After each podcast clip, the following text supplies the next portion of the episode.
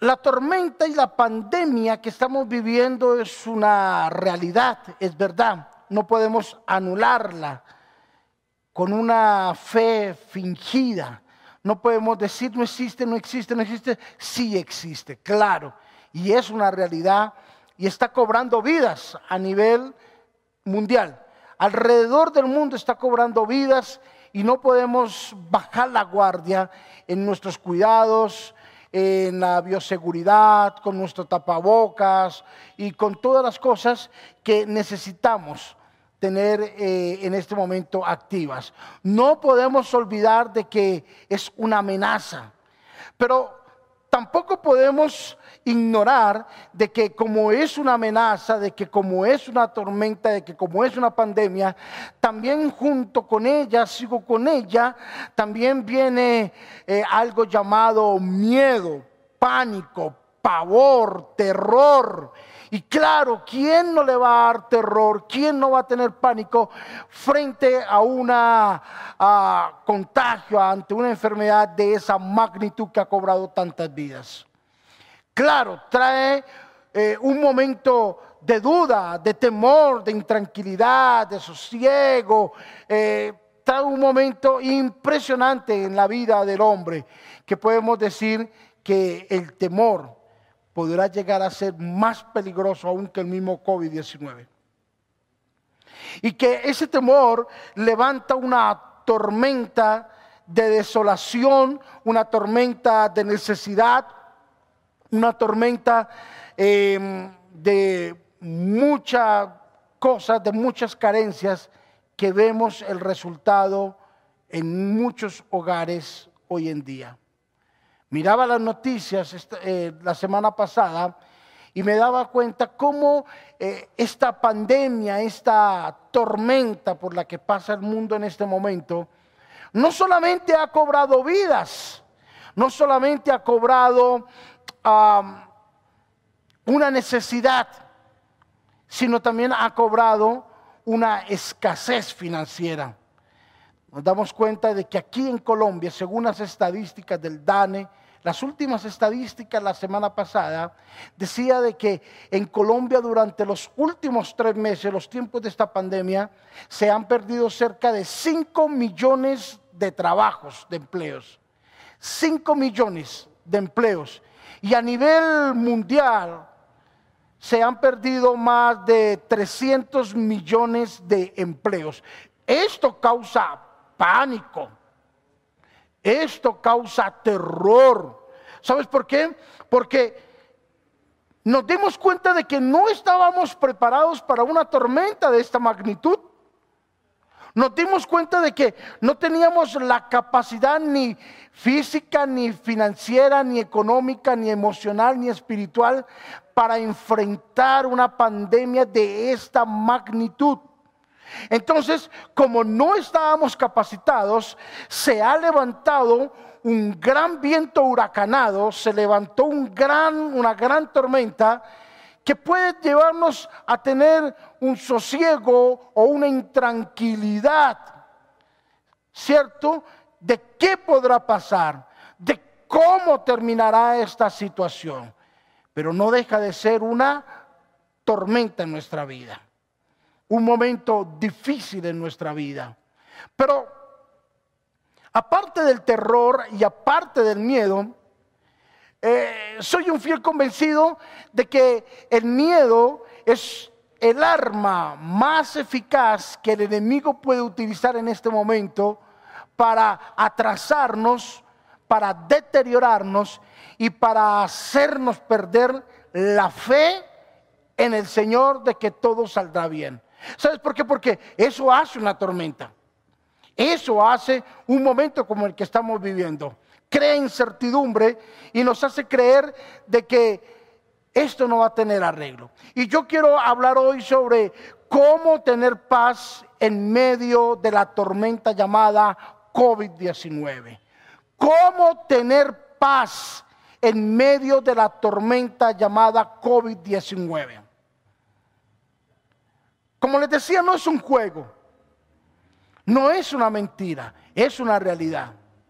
Pero Hay algo que está empujando a la tormenta a hacer aún más tormenta y a volverlo un huracán y es el miedo, el pánico, el pavor. ¿Sabes por qué? Porque el miedo neutraliza a una persona. El miedo neutraliza la fe. El miedo neutraliza el pensamiento, la idea que genera nuestra mente. El, propósito de Dios se trata de neutralizar por el miedo, por el pánico. Entonces, el problema no es solamente el COVID, que es una gran enfermedad, claro, pero hay algo que lo está empujando a ser más que una tormenta y convertirse en un huracán, es el temor. ¿Y cómo tener paz y tranquilidad en medio de esa tormenta. Muchos me preguntan, pastor, ¿cómo hacemos? Y yo tengo que decirles, hay tormentas que Dios a veces las permite porque sacarán lo mejor de lo mejor que hay en nosotros. Y la Biblia habla sobre un ejemplo de los discípulos que cuando ellos comenzaron a formar parte de ese gran círculo cercano a Jesús, el riñón de Jesús, ¿cierto? El filtro que utilizaba Jesús para llegar a él, eh, Jesús tenía que enseñarles a ellos a vivir una tormenta, tenía que permitir una tormenta. Esto es como cuando nuestros hijos están creciendo, tenemos que permitir ciertas cosas en la vida de ellos y que ellos mismos lo experimenten y vean cuál es el producto, cuál es el resultado de ciertas cosas o de lo contrario, nunca van a aprender. Como cuando un niño está aprendiendo a caminar, los golpes, el caerse, el ensuciarse los pies, el raspar las rodillas forman parte del aprender a caminar, aprender a dar un paso. Entonces, algo que Jesús quería mostrarle a sus discípulos era de que forma parte de la habilidad del hombre, del éxito del hombre, las tormentas. Pero que aunque estemos en tormentas, tenemos que tener paz en medio de ellas. Y en Juan capítulo 6, verso 16, al anochecer descendieron sus discípulos al mar y entrando en una barca, iban cruzando el mar hacia Capernaum. Estaba ya oscuro y Jesús no había venido a ellos. Y se levantaba el mar con un gran viento que soplaba. Cuando habían remado como 25 a 30 estadios, Vinieron a Jesús, que vieron a Jesús que andaba sobre el mar y se acercaba a la barca y tuvieron miedo, tuvieron miedo. Y Jesús les dijo, soy yo, no temáis. La vida es un proverbio, querido. La Biblia, eh, la vida es como la neblina, dice el libro de Santiago. Hoy está y mañana desaparece. Por eso no podemos captarnos de nuestros proyectos y de nuestros planes. No podemos captarnos de nuestra vida. ¿Sabes por qué? Porque no sabemos qué vueltas de. Es más, muchos tenemos un teléfono, o la mayoría tenemos un teléfono celular, ¿sabes? Y ninguno de nosotros sabemos que la próxima llamada que va a entrar a nuestro teléfono será sobre una noticia buena o una noticia mala. Nadie sabe eso. Vamos a saber de que va a entrar una noticia, pero no sabemos si es algo bueno o es algo malo. Si nos llaman para pagarnos un dinero que nos deben o nos llaman para cobrarnos un dinero que nosotros debemos.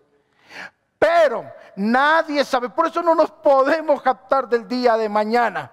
Es más, querido, es más, mira, retrocedamos un poco cinco o seis meses atrás. Estábamos en Navidad. Estábamos compartiendo con nuestra familia, nuestra mesa, había comida, había buñuelos, había natilla, había una cena, había alegría, había música, había tranquilidad, había paz y estábamos celebrando. ¿Quién se imaginó que tres meses después íbamos a pasar por esta tormenta? Nadie. Nadie se imaginó, y más por la palabra que Dios nos ha dado, 2020 el año de la bendición, 2020 el año de la visión perfecta, 2020 el año de la prosperidad, 2020 el año del crecimiento, y tres meses después, ah, completamente abajo. ¿Sabes por qué, querido? Porque la vida es de Dios, el tiempo es de Dios, el destino es de Dios. Y la Biblia habla sobre que Jesús realizaba su ministerio. Jesús realizaba su ministerio y algo que le quería enseñar a sus discípulos era de que el miedo debería estar ausente en algunas decisiones que ellos iban a tomar. Me explico. Estaba Jesús con sus discípulos, con su, con su cuerpo, con su equipo de trabajo. Los discípulos estaban viendo cómo Jesús estaba en acción y cómo el Padre a través de Jesús multiplicaba los panes y multiplicaba los peces. Cómo a los discípulos eran usados por parte de Dios para repartirle a las personas. Yo me imagino en ese tiempo los discípulos diciendo entre ellos mismos, si viste a la familia tal como comió, si viste a tal, viste al otro, oh, ese que nos criticaba tanto, wow, comió hasta se, se sació, el que murmuraba, el que criticaba, aquella familia que tenía gran necesidad, ahora está disfrutando de un gran banquete y se está saciando. Los discípulos estaban completamente fascinados de ver la historia por la que estaba pasando en ese momento. Tanto es así que se les olvidaba que de pronto podía venir una tormenta, un momento difícil en la vida. ¿Cuántas cosas hacemos a diario y se nos olvida que nuestras palabras, nuestras acciones, nuestras promesas en algún momento de la vida tendrán un peso y serán probadas de lo que nosotros mismos decimos, ofrecemos y hacemos. Ellos no se imaginaban que tarde o temprano vendría una prueba para ellos. Se acabó esa gran fiesta de la multiplicación. Se acabó ese gran momento y Jesús les dijo a ellos, montes en la barca y váyase. Nos vemos en Capernaum, cojan de aquí para allá. Yo me quedo aquí despidiendo a la gente y ya nos vemos. Oh, maravilloso. En otras palabras, Jesús les estaba diciendo, no tengan miedo, no tengan problema, tranquilos, que yo me encargo aquí. Ustedes vayan y hagan lo que yo les mande. La Biblia, la palabra del Señor, en todo su contenido muestra cerca de 365 veces la palabra no tengas miedo. Casi una vez por día Jesús nos dice, no tengas miedo, no tengas miedo de lo porvenir, no tengas miedo de lo alto, de lo poderoso, no tengas miedo de las circunstancias, no tengas miedo del terror, no tengas miedo de las noticias malas. Tranquilo, tranquilo. En otras palabras, la Biblia nos dice todos los días, calma, echa sobre Dios, echa sobre Jehová tu carga y Él la llevará. Todo el que esté cansado, venga a mí, yo lo haré descansar, dijo Jesús. El que quiera venir en pos de mí, tome su cruz y sígame. En otras palabras, Jesús le estaba diciendo a los discípulos, calma, calma, calma. Que el miedo más adelante no los vaya a hacer dudar de las promesas que ustedes han recibido. 365 veces es puesto en la Biblia la palabra no temáis. Entonces, pienso lo siguiente, paz no es la sustracción de los problemas de la vida, paz es la suma del poder para enfrentar la vida. Oh, esto es maravilloso. Escríbalo, por favor. Paz no es la sustracción, sustracción de los problemas de la vida. En otras palabras, nosotros no podemos tener eh, la dicha o la libertad de escoger los problemas en los cuales queremos estar. Ah, viene ese problema, ese problema muy difícil, hagámoslo a un lado. ¿Cuál sigue? No, ese tampoco. No quiero este problema, es un poco más suave, es un poco más fácil. No, no, no. Paz no es la sustracción o no es el escoger unos problemas de la vida. Paz es la suma del poder para enfrentar la vida y la suma del poder es la oración. Es la confianza, es la fe, es el, abandonar el miedo. Esa es la suma del poder del cual estoy hablando en este momento. No es elegir o no es tener a mano a la elección qué problemas puedo con él o no puedo con él. Paz no es la sustracción de, los momentos difíciles.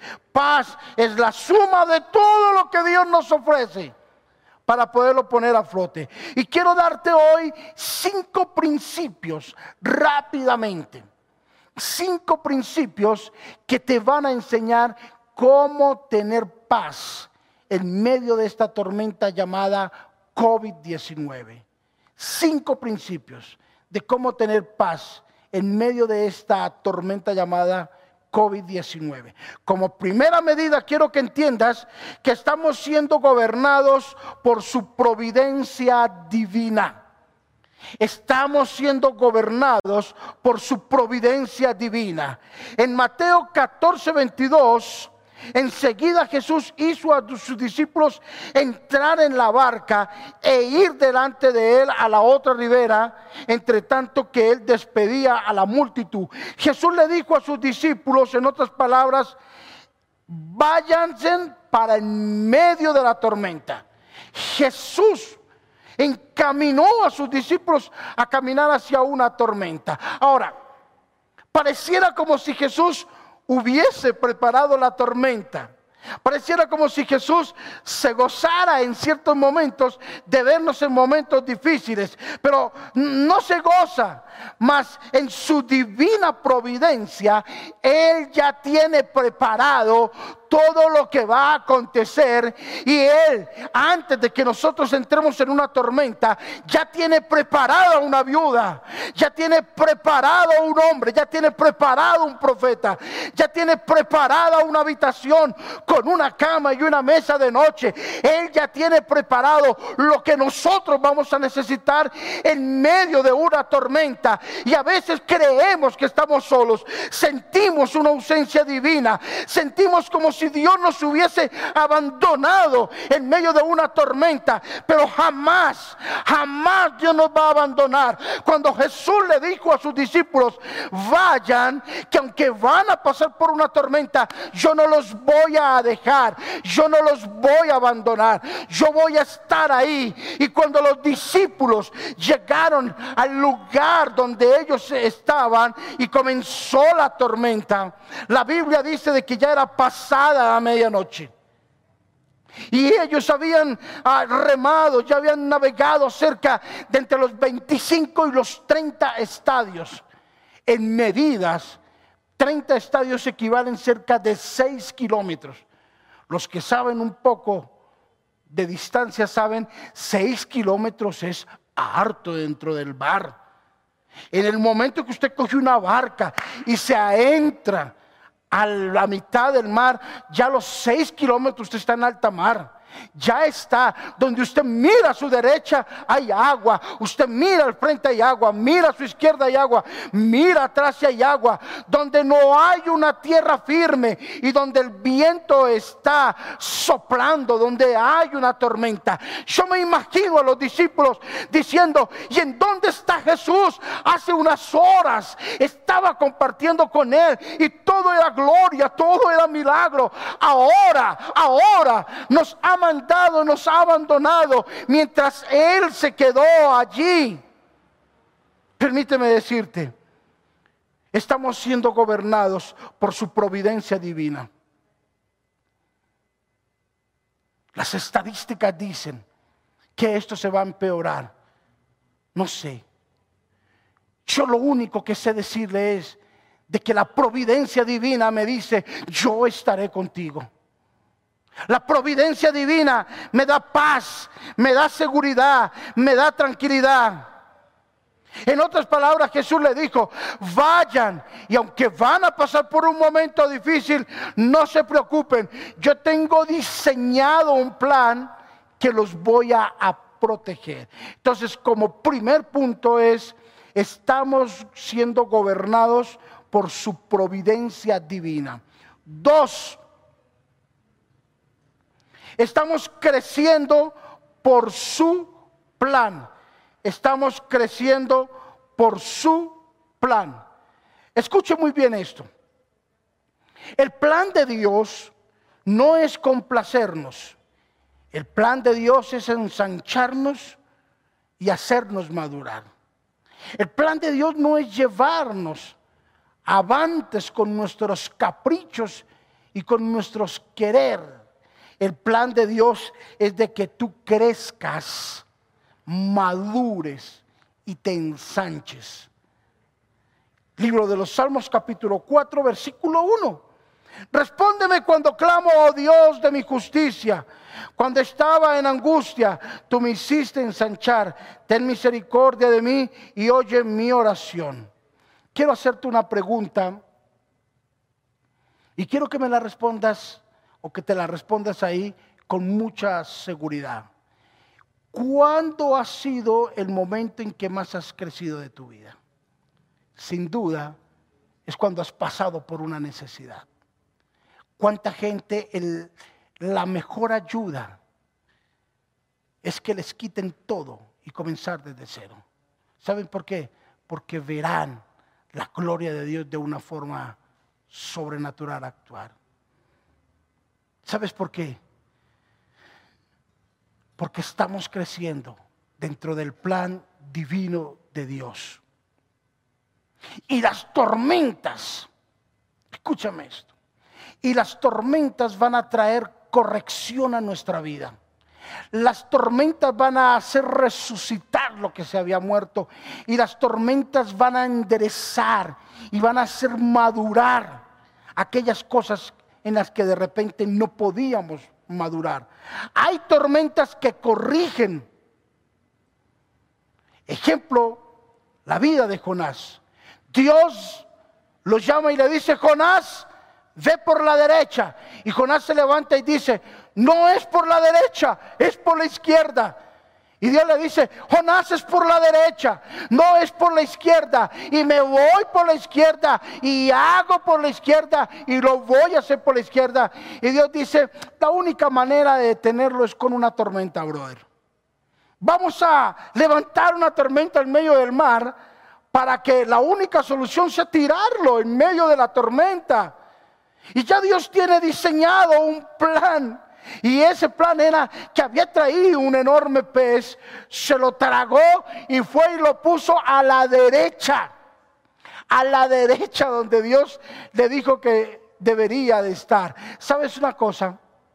Hay tormentas que nos van a corregir. Por eso no podemos menospreciar una tormenta. ¿Sabes por qué? La Biblia dice, las manos que hieren son las manos que curan. Las manos que de repente ejercen una disciplina son las manos que nos van a ungir. Las manos que a veces pensamos que nos están golpeando son las manos que nos ungirán. Y, las, hay, hay tormentas que pensamos que nos van a hundir, tormentas que a veces pensamos que es un castigo de Dios. No, hay tormentas que nos están corrigiendo. Pero el fin de esa corrección es de que tú y yo crezcamos dentro del plan divino de Dios. Hay tormentas que nos van a perfeccionar el ejemplo de los discípulos. Van a perfeccionar la fe. Van a perfeccionar lo que han sido testigos oculares. Porque los testigos fueron, los, los, discípulos fueron testigos oculares de un milagro de prosperidad, de multiplicación, de un milagro. que Jesús había hecho. Y ellos necesitaban ahora perfeccionar ese milagro y verse en el medio de una tormenta y decir, bueno, no hay nada que hacer. No podemos salir ni a la derecha, ni a la izquierda, ni a frente, ni atrás. Necesitamos una intervención divina. Y es cuando aparece Jesús en escena, después de la medianoche, y les dice, no tengan miedo, tranquilo, yo estoy con ustedes. Y entra el tercer punto.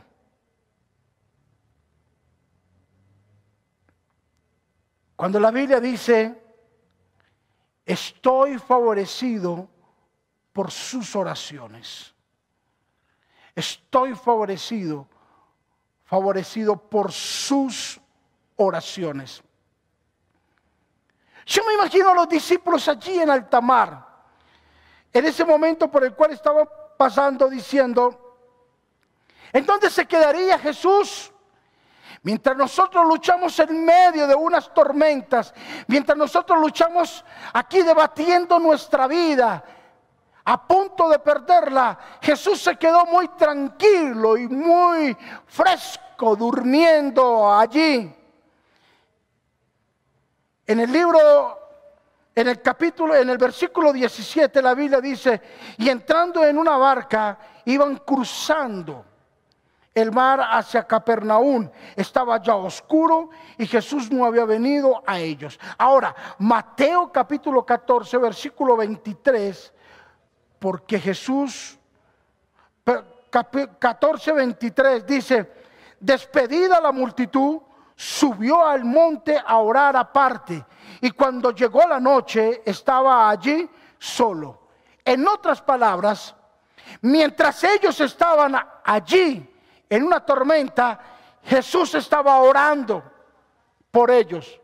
Jesús estaba clamando al Padre para que ellos tuviesen la valentía de enfrentar esa tormenta abismal y brutal que estaba siendo desatada sobre la vida de ellos. Yo quiero decirte que aunque estés pasando por un valle de sombra, de muerte, no temerás más alguno, porque hay alguien quien está clamando por nosotros, hay alguien quien está orando, hay alguien quien está intercediendo ante el Padre por nosotros y es el mismo Jesucristo. Ahora si lo traemos a la práctica hoy en día, no menosprecies jamás cuando alguien te dice, estoy orando por ti. ¿Sabes por qué? Porque cuando alguien ora por nosotros, está recargando nuestra vida, está recargando nuestro espíritu.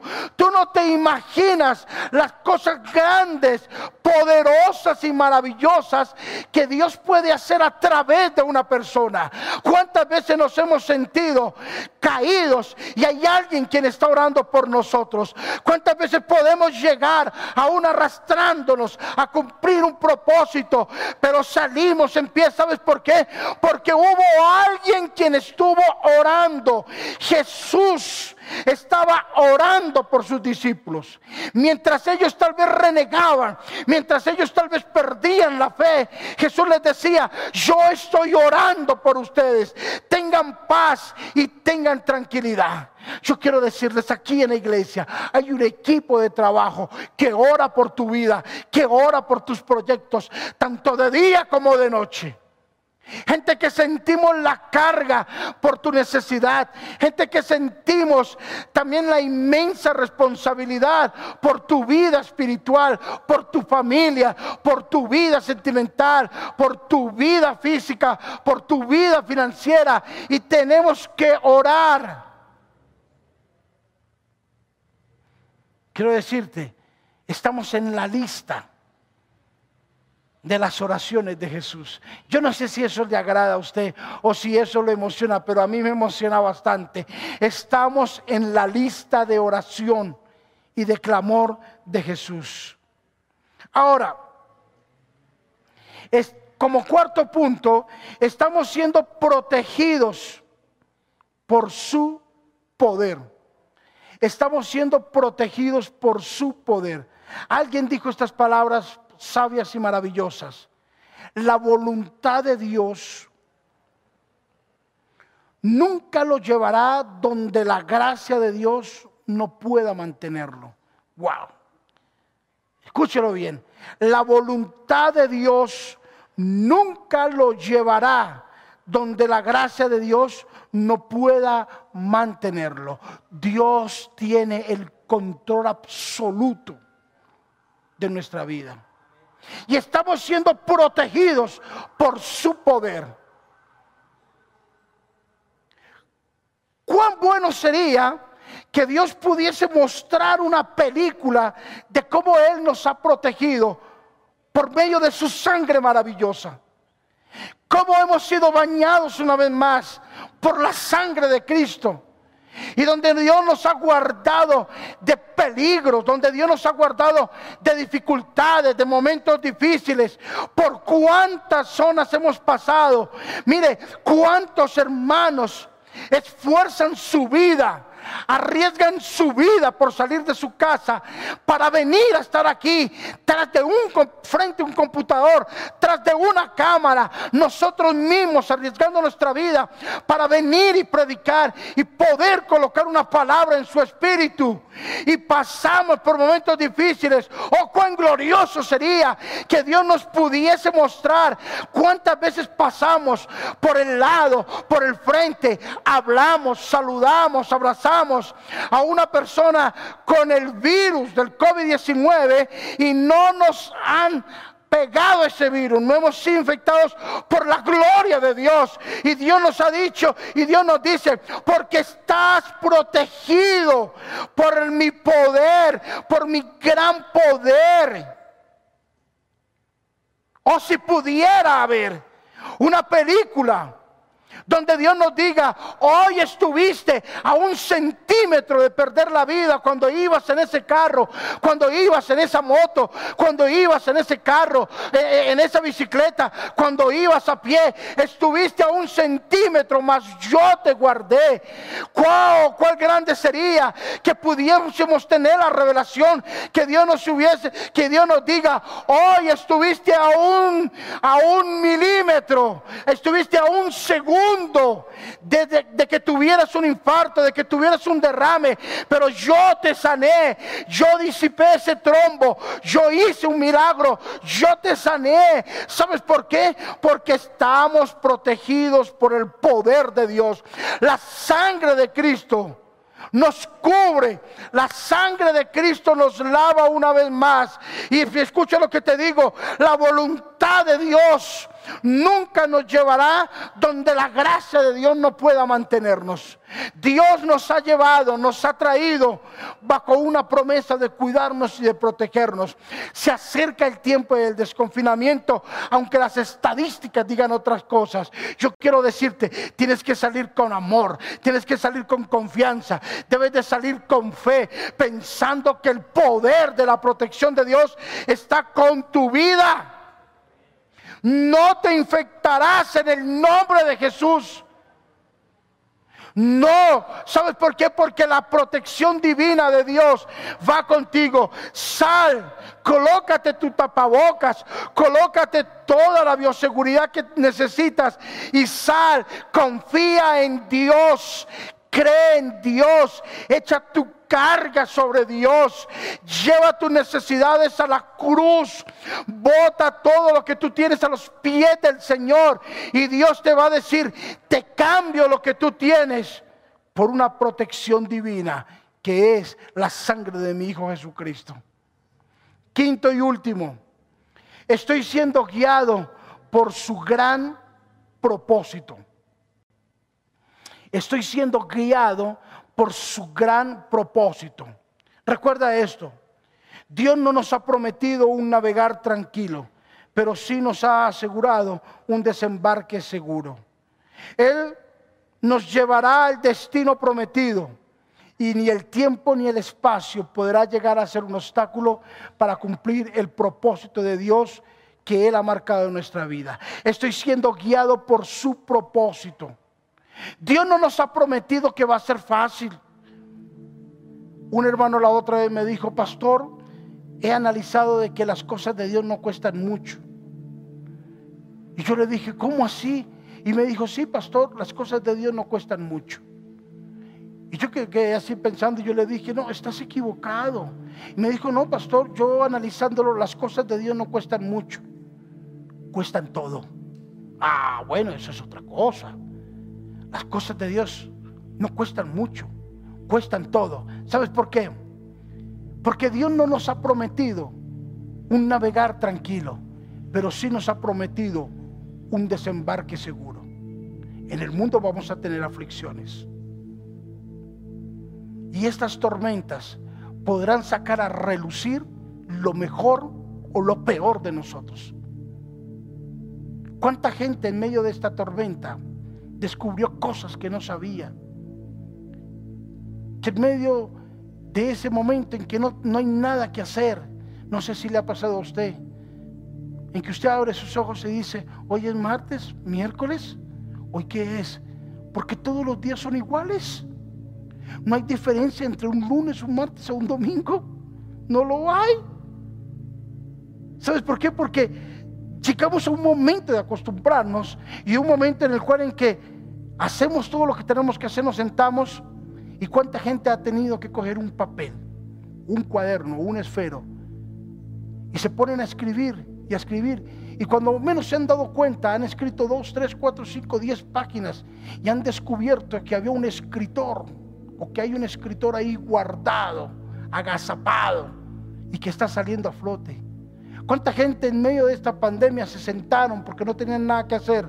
Ahí en el comedor, en la sala, y cogieron un cuaderno y un esfero y comenzaron a dibujar. Y han descubierto que es un gran pintor. Muchos me han dicho, pastor, estoy colocando las bases para otro idioma. Estoy reforzando un poco más el inglés, el francés, el italiano, el alemán, y estoy aprendiendo más. ¿Sabes por qué?